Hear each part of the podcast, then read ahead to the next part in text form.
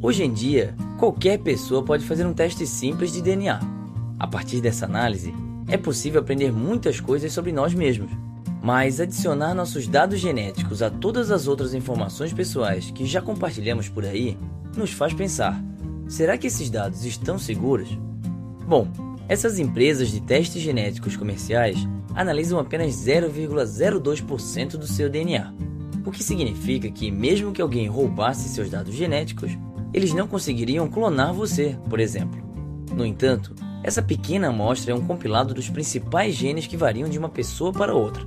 Então, alguém com acesso a esses dados que sabe o que está fazendo e as devidas ferramentas não só poderia recriar a maior parte do seu relatório genético, como até mesmo descobrir mais ou menos como é o seu rosto.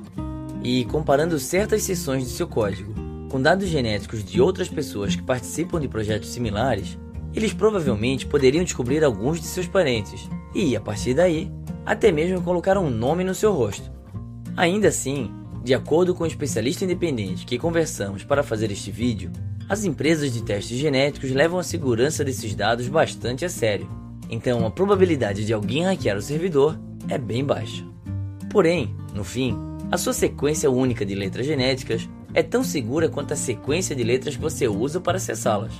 Se você é como 80% das pessoas que usam o mesmo nome de usuário e senha repetidas vezes, os hackers só precisam entrar em algum site menos seguro e roubar suas credenciais para então ter acesso total aos seus dados genéticos.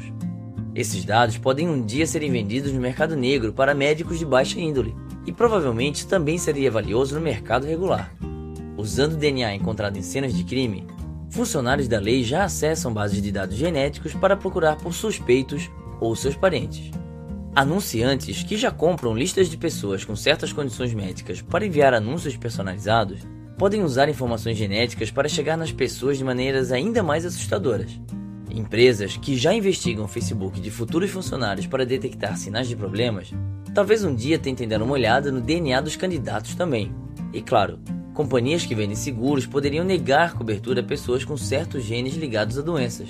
A boa notícia é que, no momento, pelo menos, existem leis em alguns lugares que proíbem os empregadores e as companhias de seguro de saúde de discriminação baseada em genes. E a maioria das empresas de dados genéticos promete explicitamente não entregar quaisquer dados genéticos pessoais a ninguém, exceto autoridades com uma ordem judicial. Além disso, se você pedir, as empresas de testes irão destruir sua amostra de DNA e, com ela, seus dados.